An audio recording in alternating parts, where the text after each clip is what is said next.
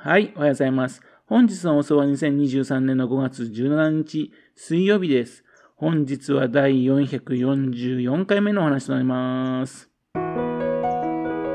のチャンネルは福島県これま市在住の特撮アニメ漫画大好き親父のぴょん吉が響きになったことをだらだらと話をしていくという番組です。そんな親父の人事を気になりまして、もしもあなたの心に何かが残ってしまったらごめんなさい。悪気はなかったんです。今夜この番組に興味持ってしまったら、ぜひ今後もごひいきのほどよろしくお願いいたします。コロナによる自粛モードもね、まあ解除されましてね、あの福島空港のね、イベントもね、いろいろとね、再開されるようになりました。先週の土曜日13日はですね、春の福島空港祭りがですね、4年ぶりに開催されたんですね。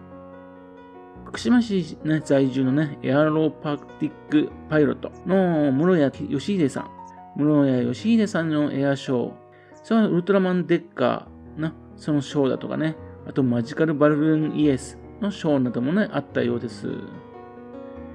行きたいなぁと思いつつですね、土曜日なのにね、仕事だったんでね、えー、黙って仕事しておりました。あの、室屋さんのエアショーの時ですね、時間の時にですね、音だけはね、響いてきたんですよ。あ、行きたいなというふうにね、聞いていたんですよね。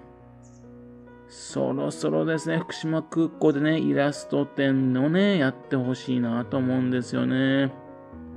福島空港でですね、よく特撮系のイラスト展のね、あのー、展示会、ね、そちらの方をね、行うんですね。多分ですね、そのすべてですね、モビーディックストアのね、松山仁さんの企画プロデュースによる展示会なんでしょうね。5年前ですけどね、2017年の9月4日からですね、9月24日にかけてですね、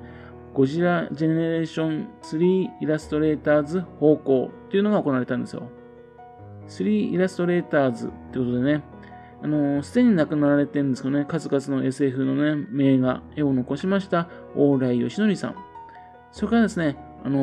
ー、二大怪獣絵師のね、海田裕二さんと西川真二さん。その3人のね、展示会だったんですね。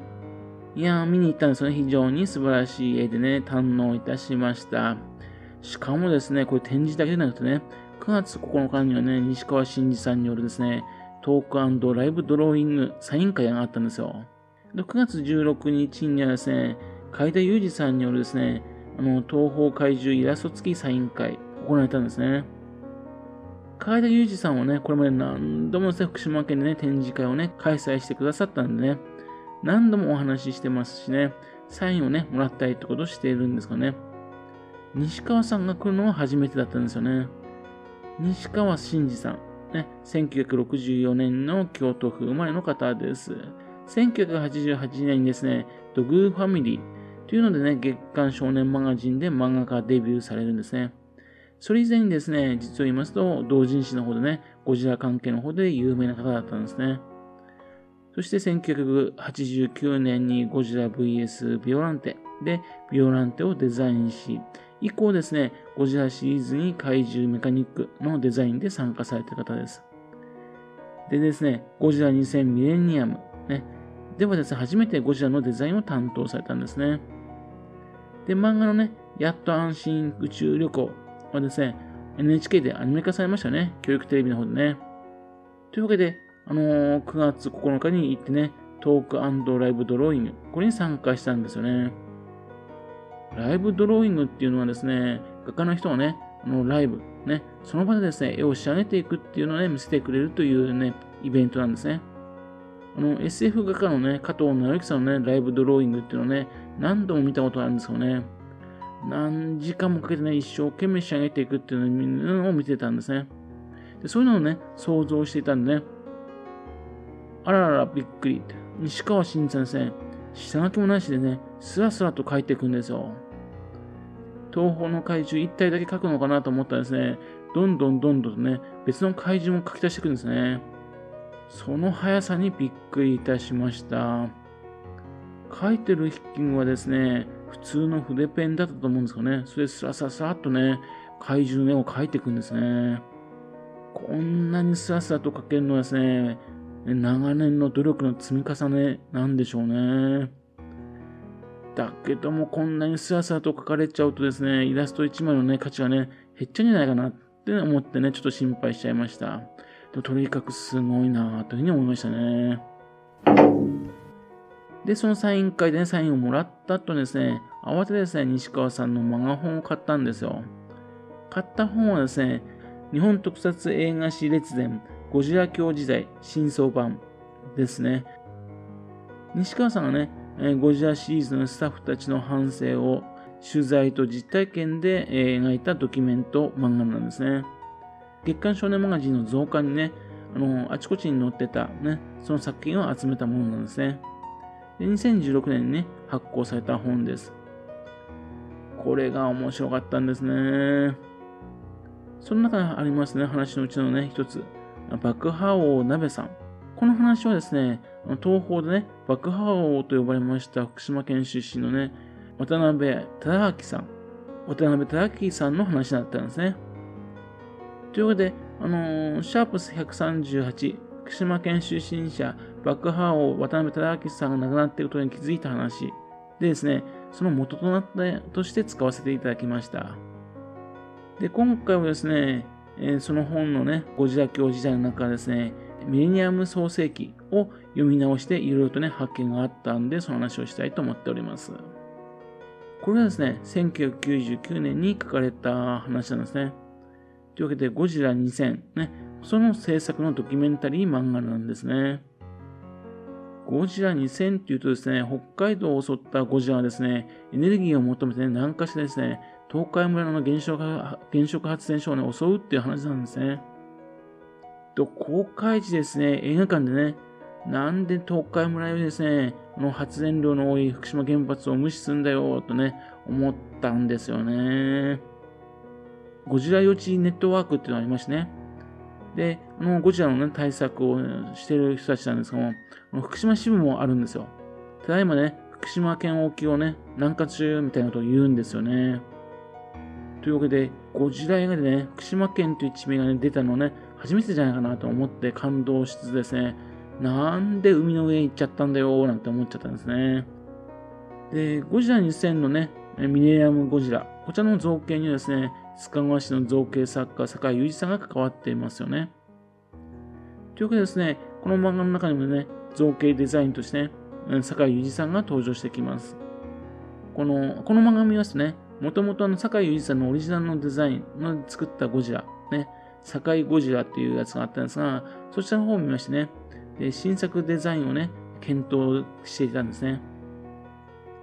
で考えているメンバーの中にはですね、ゴジラのね、あのプロデューサーでね、長年プロデューサーされました富山翔吾さん、そちらの方も入れますね。その方も漫画になっております。富山翔吾さんについてはですね、シャープ81、南相馬市でボランティアをされていたゴジラのプロデューサー富山翔吾さんの話、ね、話をさせていただいてます。酒井さんのね、ゴジラのデザインのうちですね、首のね、コブラ状にね、ちょっとね、膨らんでいるところ、そこを参考にしてですね、デザイナーとしてですね、西川慎二さんがですね、シルエットデザイン、それを書くんですね。それですね、ミネラムゴジラのね、特徴となりました、あの、すんごいとんがったですね、背びれ、それが誕生するんですね。それをですね、造形でね、ひな形を見ながらデザインしましょうということになりましてね。で、若狭真一さんとね、あと坂井裕二さんがですね、そのデザインを作るんですね。あの坂井裕二さんのね、デザインをね、採択しつつですね、中に入る人のことをですね、まあ、考えて若狭真一さんがね、かいまあ、直していくっていう形でね、プロセスでね、あのー、ミリアムゴジラっていうのは誕生したみたいですね。というわけでですね、複数人のね、アイディアのもとですね、このミリアムゴジラって誕生しているんですね。撮影開始したところでですね、渡辺忠明さんも登場していくんですよ。爆破王のね、渡辺忠明さん。まあ、来年定年だけどなぁと言ってね、えー、言ってたんでね、これの作品で最後なのかなと思ったら、実はその後ね、クロスファイヤーとね、ゴジラ、メガギラス、G 消滅作戦までね、作ったんですね。またとこの漫画の中でですね、須賀川特特撮塾でやっていましたですね、カメラを固定してからね、見える部分だけね、作り込んでいく、ね、模型を置いていって、作り込んでいく方式でね、特撮場面を作っているシーンがありまして、それをガメラ的っていう風に表現してるんですね。あー、なるほど、この作品1999年ですから、画面3がですね、3月に公開された年なんですね。というわけで、えっ、ー、と、東宝の方でですね、あの画面の作り方、そちらの方がですね、こちらの方に伝わってきて、そしてやってて、そのやつが今ですね、あのー、特撮の方で当たり前の方式となりまして、さスカマ特撮塾の方で、ね、こういう風に作るんだよという風に伝わったんですね。そそれからですね、撮影したのがビジコンっていうのをね、機械でね、すぐ見ることができるっていうのも書いてありましたね。で、確認しつつですね、撮影が、特撮作品がね、撮影されているシーンがね、描かれてます。こういうのもね、その当時から珍しかったんですね。というわけで、この漫画を見ますね、特撮の歴史もいろいろ分かって勉強になりましたね。福島県に関係する人はね、多く登場してきますしね、特撮がどのように関わったのかね、それが分かる漫画なんで、非常にいい漫画だと思いました、これ。ね。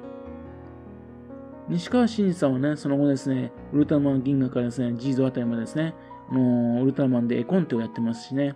またあと、最近ではアニメのグリッドマン、ダイナゼノン、そこで怪獣のデザインをしていますよね。あと、須賀川市のね、長沼ラボで撮影されました神の筆、そのヤマタノオロチのデザインもしています。というわけで、なかなか良いね、特撮のお仕事をされてるんですね。そろそろですね、福島空港でですね、また特撮関係のね、イラスト展示会、これぜひともお願いしたいんですね。ね、ぜひお願いしたいと思っております。はい。それではまた次回よろしくばぴょん吉のお宝話をお付き合いくださいね。本日もお聴きくださいまして誠にありがとうございました。